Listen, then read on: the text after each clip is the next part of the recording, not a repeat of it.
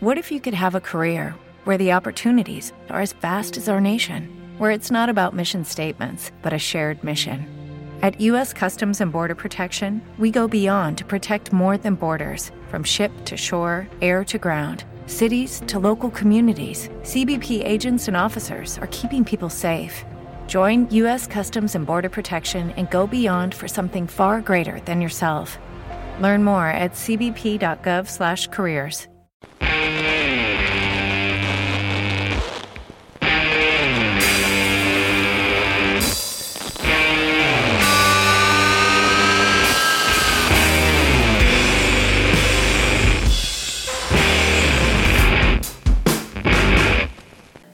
Hi, this is Elin from Blues Pills, uh, and you are listening to Doom and Stone Latin America. Thank you so much for having us here. We love this country. Take care and be yourself. Yes.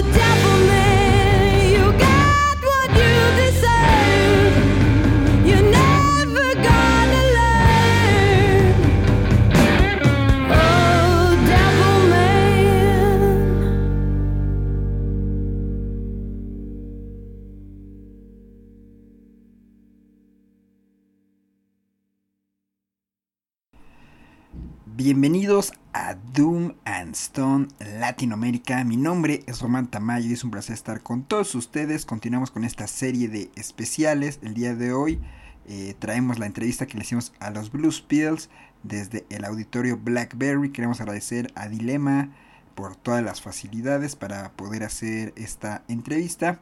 Y pues bueno, esperemos se la pasen muy bien. Fue un tremendo show el que dieron aquí en la Ciudad de México junto a las Blackwater Holy Light. Así que pues bueno, vamos a ir preguntándoles cosas y las vamos a ir traduciendo lo mejor que podamos. Así que esperemos disfruten esto aquí en Doom and Stone Latinoamérica. Hello guys, uh, welcome to the show. Thank you so much for your time. I really appreciate. Can you introduce yourself, please? Yes, I'm Zach. I play the guitar. I'm uh, Elin, and I'm uh, the vocalist. Uh, Christopher doing the chops, the bass. I'm Andrea, I play the drums. This is your first time in Mexico and also in Latin America. So, what are your impressions of touring in Latin America? And the next question for you is what do you think about the crowd? The crowd from Latin America is different uh, from the crowd in Europe. What do you think, guys? Uh, yeah, I feel more uh, that people are uh, more wild, more loose. Uh, I just and like very very friendly. I've heard stories, uh, but I didn't. You know, we didn't expect you know that many people to come to our show because this is our first time here. So uh, yeah, it's just been so much filled with love this yeah. tour. Tell us a little bit about the name of the band. I know Jens from Freak Valley is the mastermind behind, so share with us this story, please. Uh, I mean, he had like a blog kind of sharing music, and his uh, internet name was Blues Pills. And like a long time ago, when I was young and discovering a lot of this like obscure 60s and 70s music, I downloaded that from there because uh, that was like the only way to discover this uh, kind of music back then because it was so you know it's like a lot of bands that no one knows about. And so uh, for some reason that name kind of stuck in my head and we stole it from him. I mean it's not like most of that music isn't on spotify or something. I mean some is but but then i found out that he had the name from i think it was a band actually in germany. There was a really small band that was called blues pills but it was spelled differently i guess so i don't know Música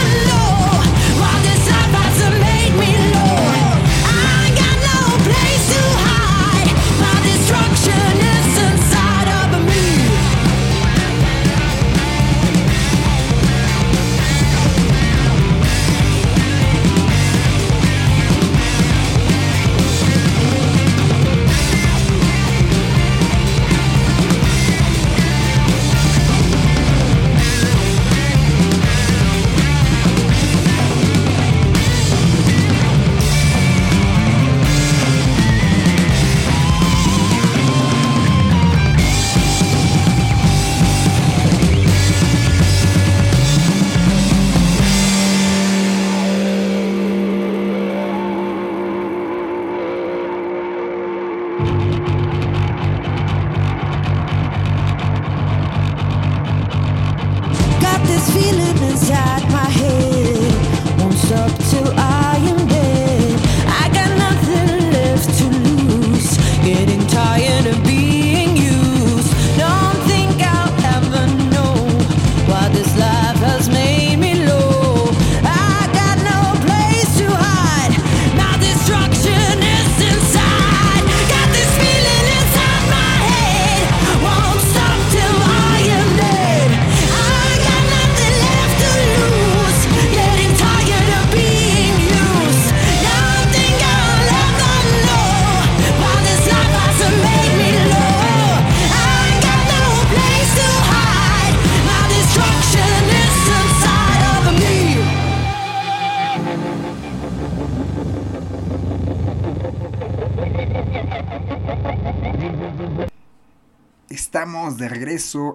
especial con los Blues Pills. Estamos escuchando la entrevista que les hicimos en el Blackberry este 2 de noviembre recién, la semana pasada.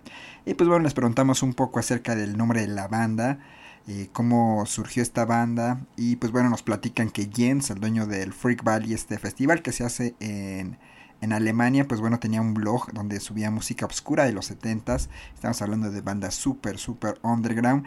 Que de hecho, bueno, si ustedes siguen a Jens Jen Hyde, pues bueno, pueden ver su colección de vinilos que es impresionante. Y bueno, subía esos vinilos que no estaban disponibles en ningún lado. No había reediciones, no había CDs, no había Spotify, obviamente. Entonces él tenía este blog. Y bueno, ahí es de donde varios de los integrantes de los Blues Pills. Eh, descargaban música y pues bueno, prácticamente dice que se llevaron el nombre de ahí y que había una banda alemana que tuvo ese nombre, pero pues bueno, se decisión y ellos creen que se escribía también diferente, entonces de ahí viene el nombre de la banda.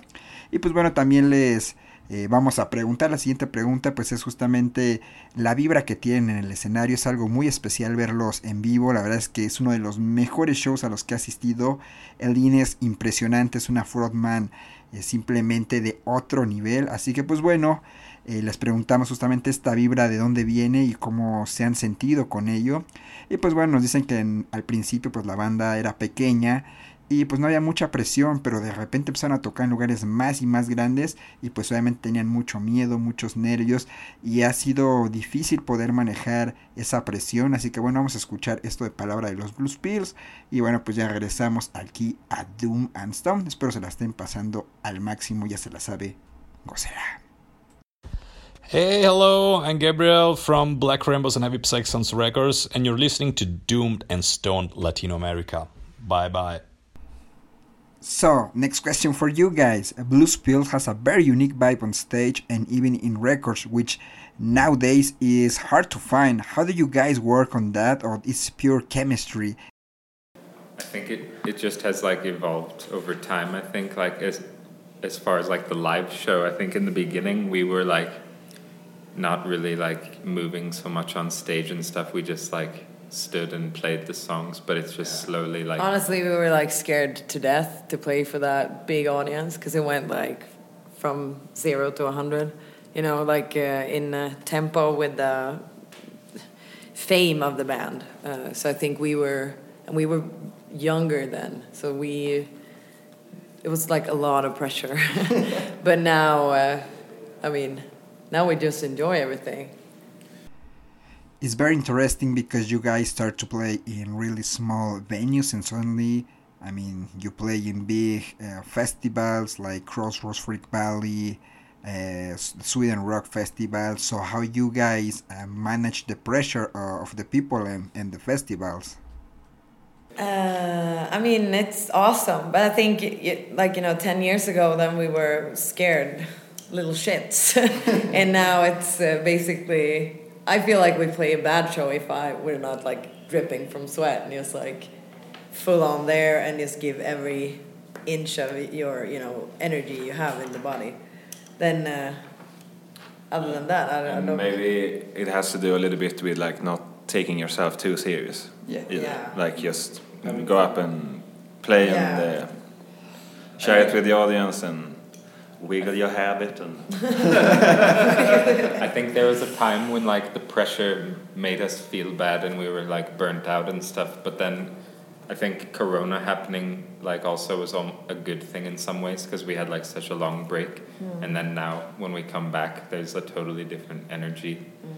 and we just try to like not put too much pressure on ourselves and just take it as it comes and have fun and yeah. just enjoy it Let's talk now about Lady in. Specifically, uh, the song Lady in talks in a very natural way about death with a very uh, catchy rhythm that reminds me how Mexicans understand death. Did visiting Mexico during the Dia de los Muertos uh, change something on your way to see uh, the dead? Yeah, I mean, it's. Uh, th- this is like the coolest experience ever to be here at this holiday. Uh, and uh, I think it's super important and it's such a wonderful thing to celebrate the dead because we don't do that in Sweden. Mm. No, it's and, taboo. Yeah, it's taboo, and I, I definitely feel a connection with the Lady in Gold song uh, to Mexico and, and the tradition here uh, because it's. Uh, I mean, that's what you should do. Like everyone should do this. Yes, yes. exactly.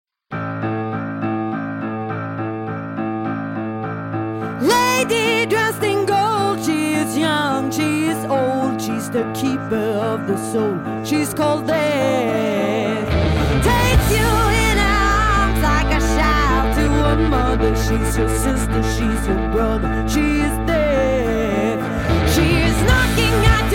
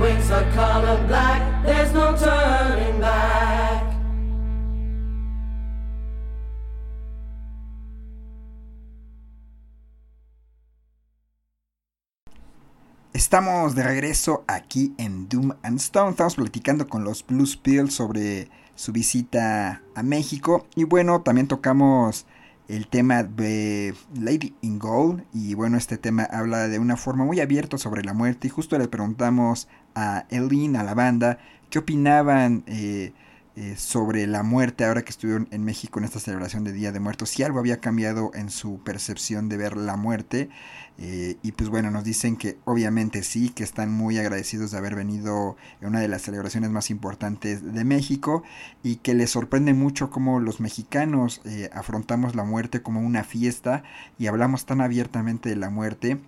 Y pues obviamente esto en Europa, sobre todo en Suecia, en de donde es Elin, dice que es un tema tabú, que nadie habla de la muerte tan abierto, es como, híjole, algo pesado, entonces el hecho de que estuvieran aquí en esta celebración les hace entender mejor el tema de la muerte y que todo el mundo debería de ver la muerte como los mexicanos, lo cual se me hace muy, muy eh, chido.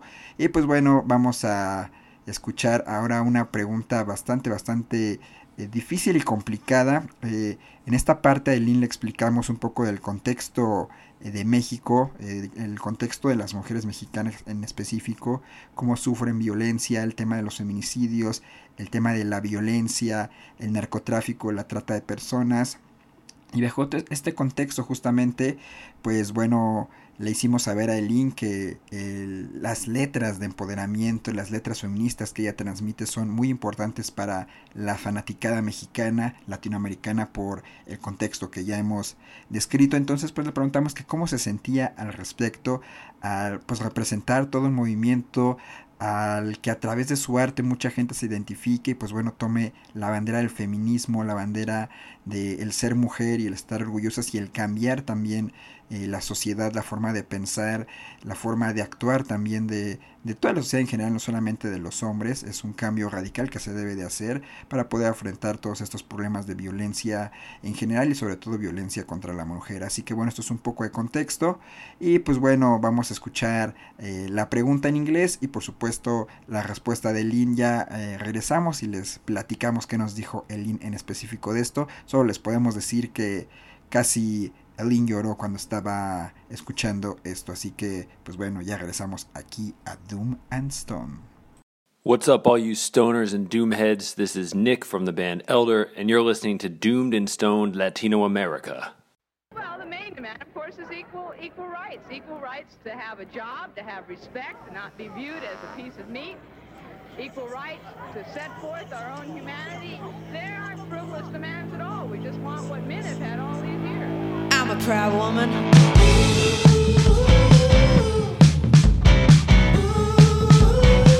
I'm a proud woman.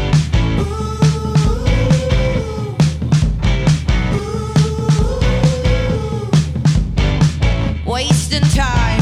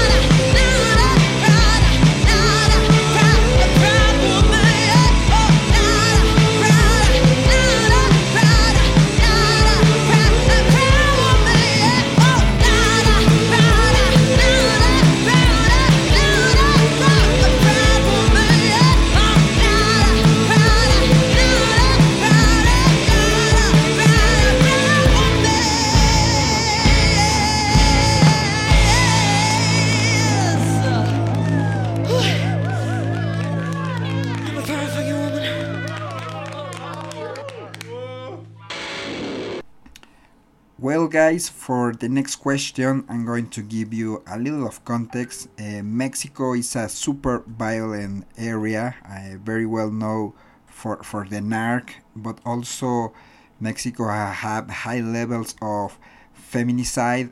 I think this is really terrible. So the, the woman can walk uh, uh, in a free way uh, on the streets. I mean, they they feel a lot of fear during the night. I mean, they don't know if they will back uh, safe to home. So living this way is just terrible, terrible. I mean, so this is part of the context of Mexico. And a good friend of mine, Cynthia, she's an amazing guitarist, sent a specific question for you, Elin. I mean, this question is focused uh, on empi- the empowerment of the woman, uh, also the feminist movement. So I'm going to read the question, and yeah, it's a long, long question for you guys. So ready? Hope you're ready.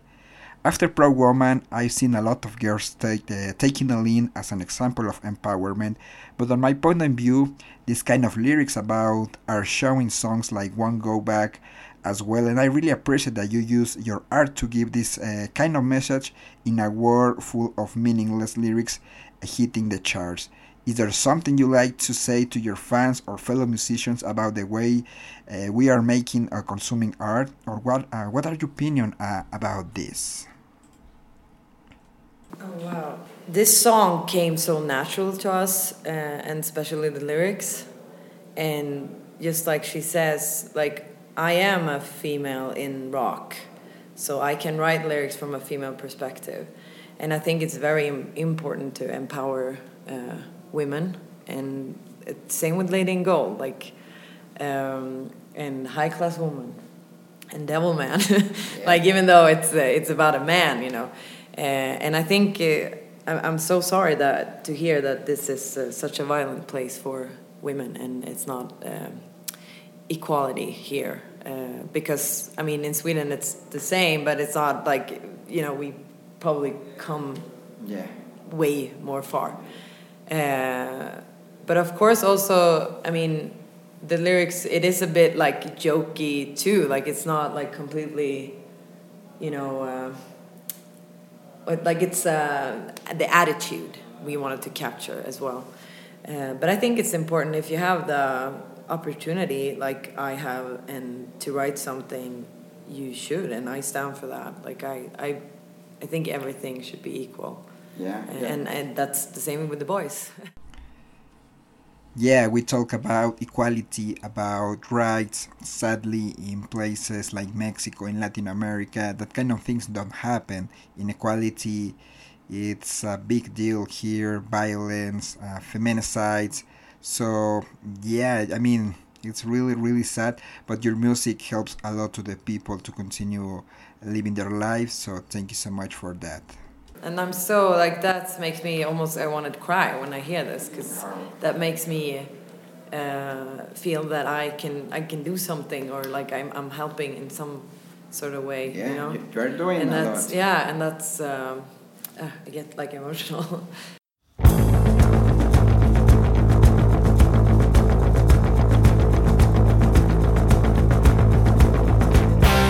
Bluebirds flying so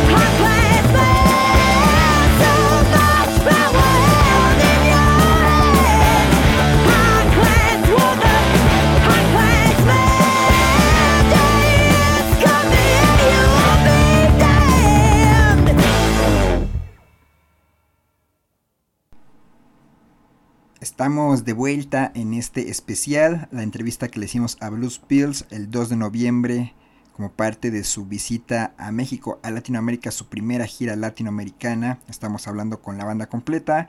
Y bueno, a Eileen le hicimos una pregunta bastante, bastante eh, cruda. Obviamente ya les explicamos eh, en el bloque pasado el contexto de México, cómo es la situación aquí. Y bueno, ella estaba en shock, estaba muy sorprendida de lo que estaba pasando aquí.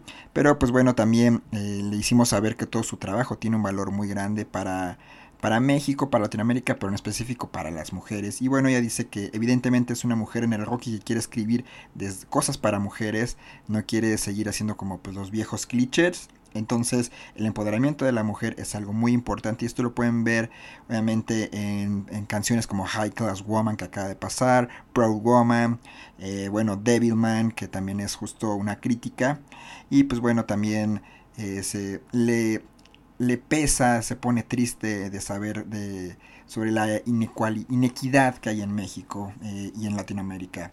Ella dice que también no hay que tomarse, trata de tomarse las cosas, o sea, sí con seriedad, pero también con un poco eh, de humor. Dice que las canciones también se tratan de actitud, de eh, tratar de llevar la equidad entre hombres y mujeres. Dice, pues bueno, ponía el ejemplo ¿no? de, su, de su banda, que ya es la, la frontman, pero pues también trabaja con hombres.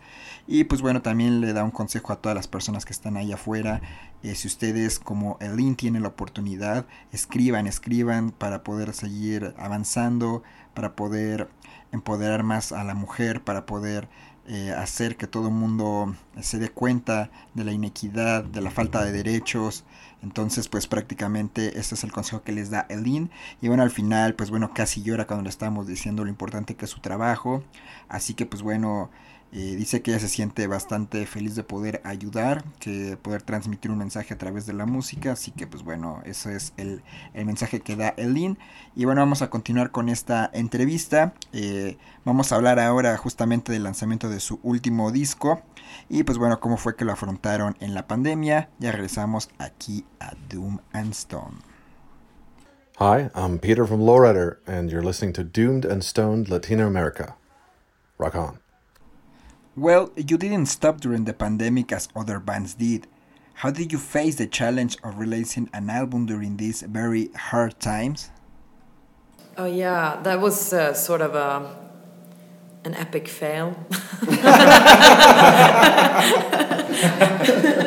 but because we we were in the middle of releasing the album and then the corona striked, so we didn't really like We didn't really have a choice. we didn't have a choice because we yeah we already released two singles and we had the third, but I mean everything took a turn. So then uh, I mean everything got canceled.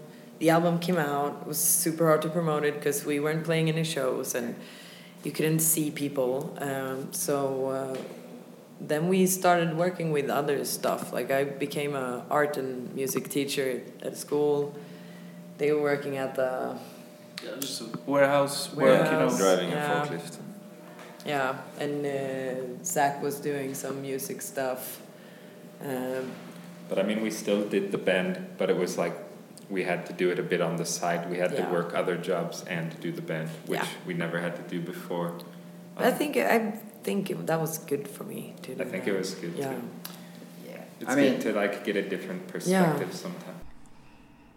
Yeah, coronavirus changed everything for everybody around the world, but it's an amazing album. I love it. Well, we talk about uh, bands from the 70s, so I want to ask you if you have favorite bands from this era or new bands. It's hard to say like favorites anymore because I listen to so much different music. Yeah. But uh, I mean, like if I go back to when we started the band, some of the main inspirations it was like Peter Green, Fleetwood Mac, and that was like probably the biggest one in the beginning. Mm. And then like Free and who else? For me, like Black Sabbath, Yes. Aretha Franklin. Uh, But like nowadays, it's it's so much different stuff. Yeah. I feel like I listen So to more music. new music now than yeah, old. Alabama Shakes. Uh, Black Pumas. Is it Puma or Pumas? Pumas. Pumas, yeah. Mike- Black Pumas. Michael Kiwanuka. Yeah, Michael Kiwanuka. Uh, like Harry Styles, uh, uh, Turnstile. Um, who else?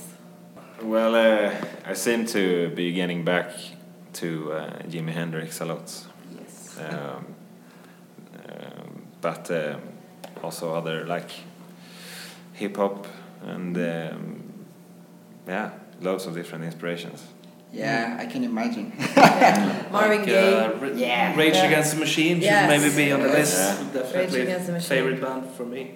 Yes. Like Red Hot Chili Peppers. But I think I'm like a bigger fan of Rage Against the Machine. Yeah.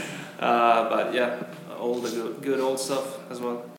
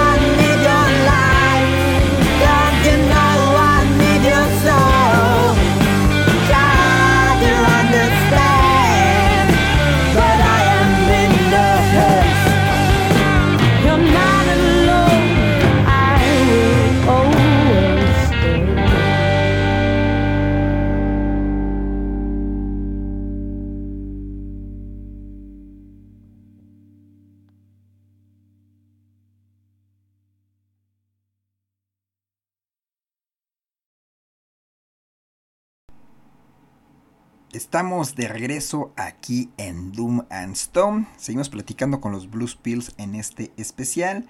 Y pues bueno, también les eh, preguntamos, obviamente, sobre su nuevo disco, el Holy Moly, que salió durante la pandemia.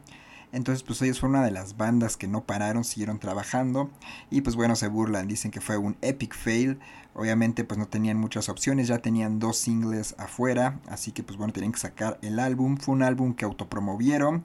Porque pues bueno, no había gente, no había shows, no había forma de viajar. Así que bueno, estuvo bastante complicada la situación. Y pues bueno, nos mencionan que varios de sus miembros tuvieron que tomar trabajos alternos durante la pandemia, fueron maestros, choferes y bueno, trabajaron en la industria de la música, pero no todo fue malo, ya que pudieron también descansar, tomarse un break de esta vida tan dura que es la del tour.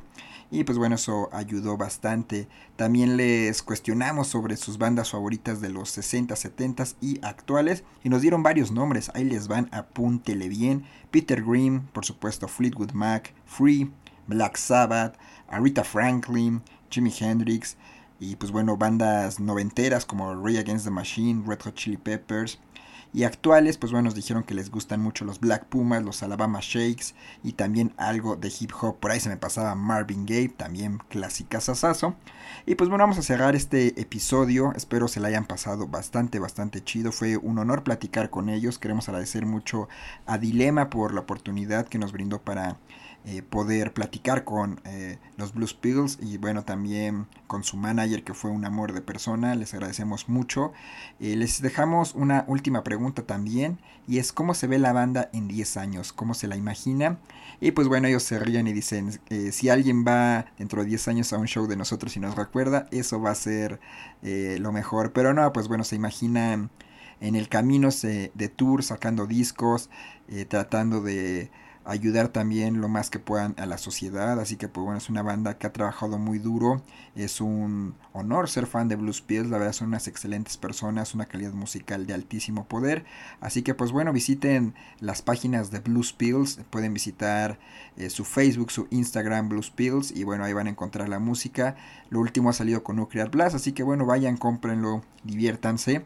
Y bueno, nos vemos en otro episodio de Doom and Stone Latinoamérica. Visiten nuestras redes sociales doomandstonlatino.com, Facebook, Instagram y Twitter, Stone Latinoamérica. Eh, pueden descargar este episodio en Spreaker, escucharlo en Spotify o en YouTube. Ya saben, Doom and Stone Latinoamérica. Nos vemos pronto.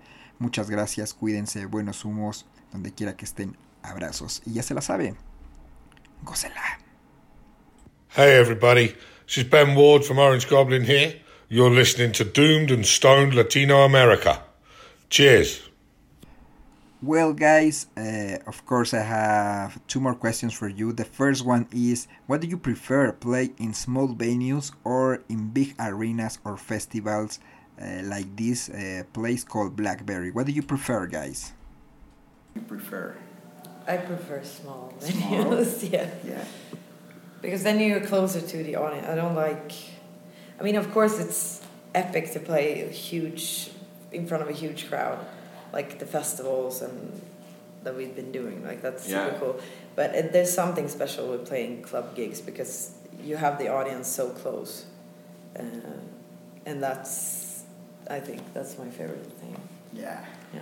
It's also like a difference often because a club versus a festival, they're there to see you, probably, or like most of the people are. and if you're at a festival, Otherwise, they leave. yeah, but on, on a festival, it, it may be a huge crowd, but like a lot of them maybe aren't fans of the band in Yeah. the same way. So it's like it's not quite the same feeling. I don't know. Yeah. It's fun uh, when you play, yeah, like big festivals, and maybe some people haven't heard of you, so they are just like kind of judging you. So you have to like try to really Have to win pump them up and like, oh, we're, we're actually good. like that, was- that, that was the hardest thing in what was that this summer? Uh, I think it was Czech, Czech Republic, oh, yeah. Hard crowd. It was, it was, That was a lot of people crowd. like watching us, but it didn't really seem like anyone liked it. but uh, those were fun moments too. Yeah. The Graspop was great. That was also like the same, you know. I, I don't know. It's like because they were all metal festivals. Yeah. So sometimes it works. Sometimes obviously Yeah. they not. But you have to turn it around and not Yeah. like letting it put you down. Just Yeah. keep on going. yeah.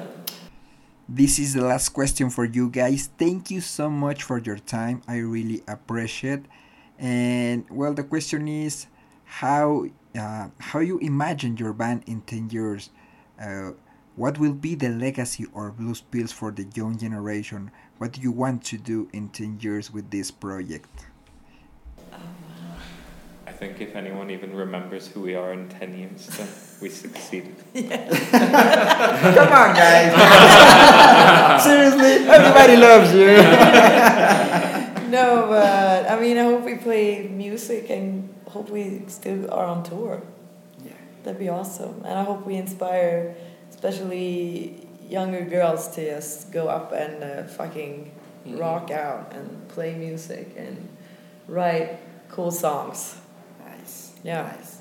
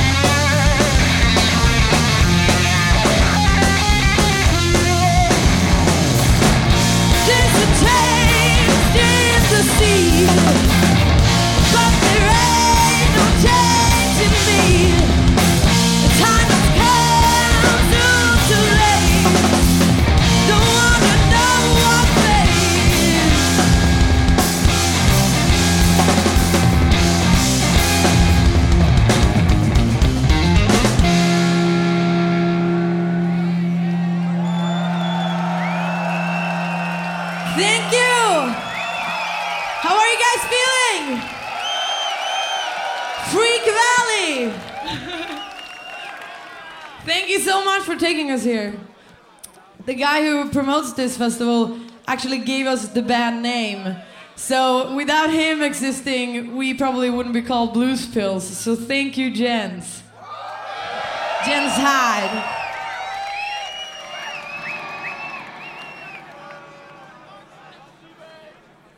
Hey, this is Lulu from Electric Moon and Worst Bassist Records. And you're listening to Doomed and Stoned Latino America. I hope you're all fine and be well, stay safe, have a good time.